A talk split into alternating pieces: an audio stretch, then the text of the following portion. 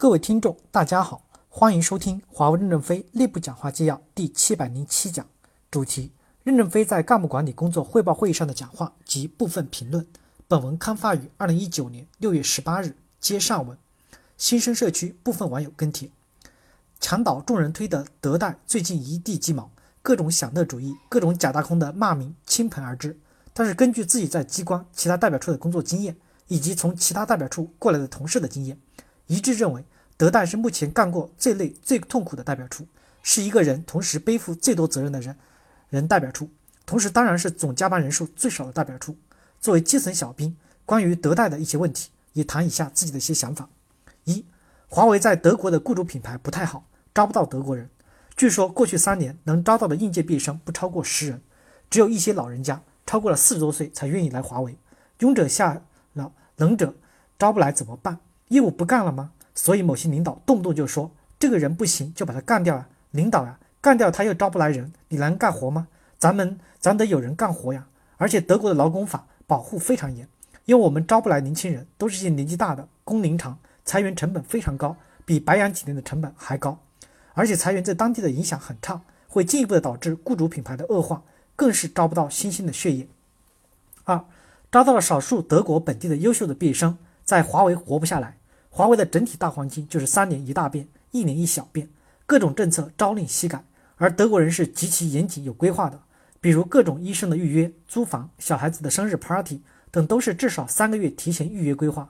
华为这种环境，领导随时想要个汇报，各种大小临时会议，工作范围有时候也是变更频繁，他们完全摸不着头脑，深深地感受到文化的冲击，所以他们不愿意在华为待。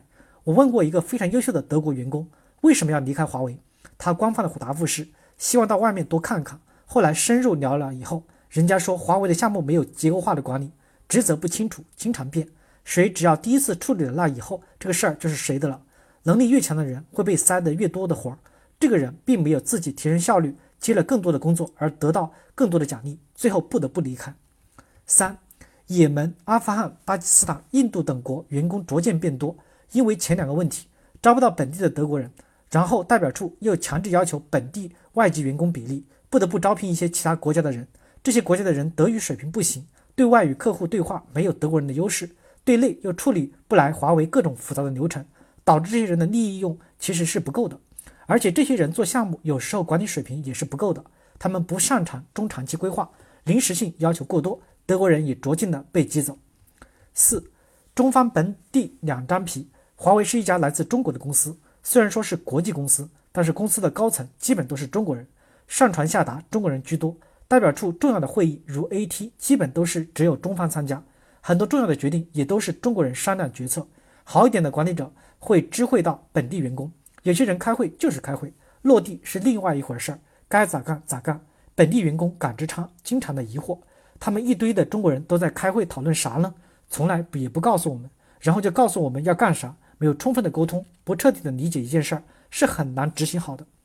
我们就按照我们的方式继续做，然后就又说我们做事不好，不能达到要求。五，加班人数少，被地总深夜查岗几次，发现德代加班人数不多。想说的是，某领导一味的强调要招本地员工，置换中方员工。德国好像劳工法规定，连续上班十个小时就要连续休息十一个小时，数字不一定准，但是有这个说法。中方全部十一点以后下班，也没有几个人呢。据说地总视察发现一个也门的本地员工在加班，大肆的宣传加升职加薪，要在本地员工内起示范效应。也许只对战乱的国家起点作用吧。对于德国人这种方法，只会遭到工会的投诉。因为一个德国人听到这个事情的第一反应就是这是违法的。如果管理水平不提升，那么本地员工无法成为主力军。那么本地员工越多，只会造成相关联的中方越内变态的失衡。六，一刀切，外协会全砍掉。领导们天天喊效率提升，减少多少多少。HC 人头数卡得死死的，机关各种变革暂时一致。Smart Order 一点也不 smart，PO 直通档。机关建设的高速公路纵然很好，但是最后一公里的乡间小路还是要一线自己修。一线作业层最后一公里根本还是人拉肩扛。业务要进行下去，活必须要人干。招正式的员工，一是没有 HC。二是将来不好用，裁员成本高昂；三是顾问卡人头不让用，只能用外协。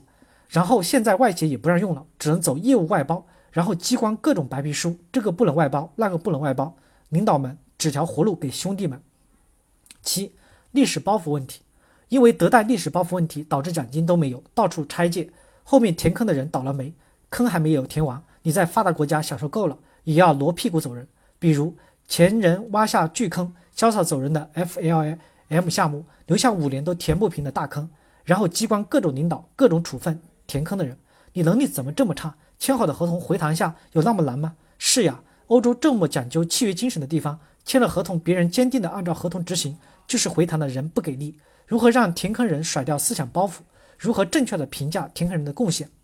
八，领导的管理就只有干掉二字，回复客户邮件有失误，这样的员工不干掉就是不敢管理。因公司遭遇 BCM 问题，项目组成员力挽狂澜，尽可能的减少公司的损失。但是客户一个抱怨交付慢，就处分这个项目的 PD 要末位，前人签了巨亏的合同，就要后人来回谈，没回谈成功就直接干掉。华为管理者什么时候可以真正的提升管理水平？不要简单粗暴的只会干掉干活的人。我们有很多很多的问题，但是我们依旧非常棒，至少我能为能在华为公司战斗而自豪。